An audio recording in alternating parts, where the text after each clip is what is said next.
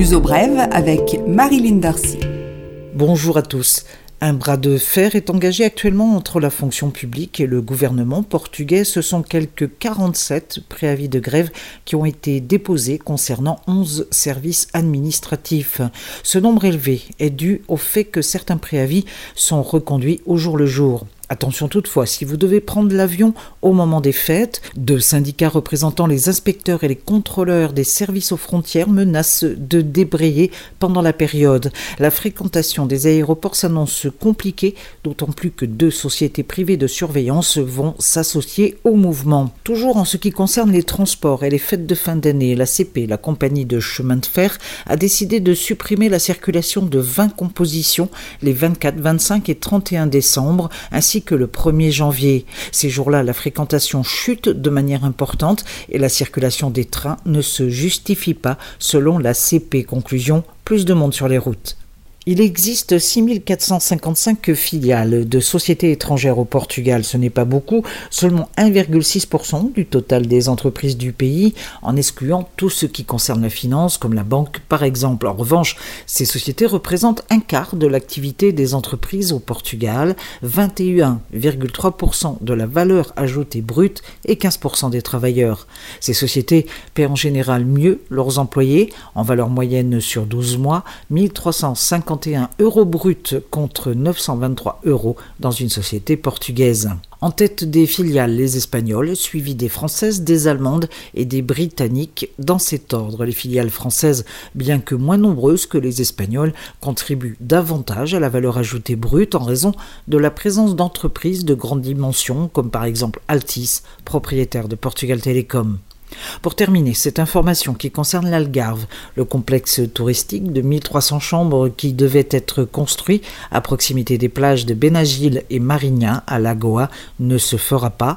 L'enquête environnementale a conclu que l'impact serait beaucoup trop grand sur les falaises de cette région et sur l'environnement en général.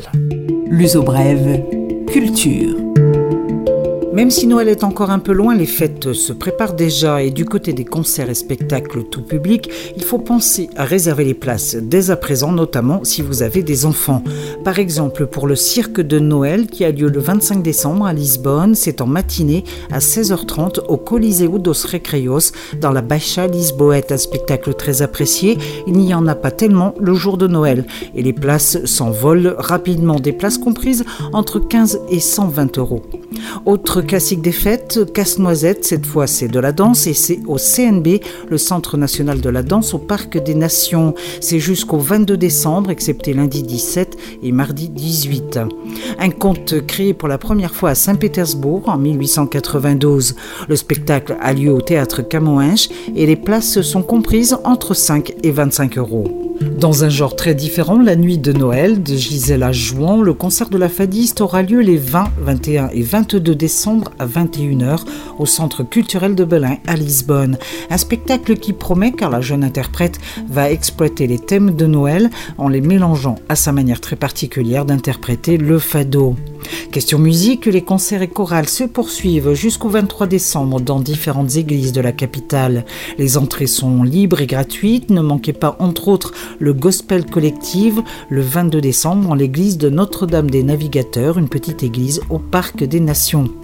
Pour terminer, une suggestion astronomique avec la pluie de Géminide du 14 au 17 décembre, puis du 18 au 26 décembre. Il s'agit de météorites, une pluie d'étoiles filantes, phénomène normal en cette saison. La Terre en effet croise en décembre l'astéroïde Fétonte dont les débris s'enflamment quand il rentre dans notre atmosphère. Aucun équipement spécial n'est nécessaire pour assister au spectacle de Dame Nature du côté nord-est et au niveau de l'horizon.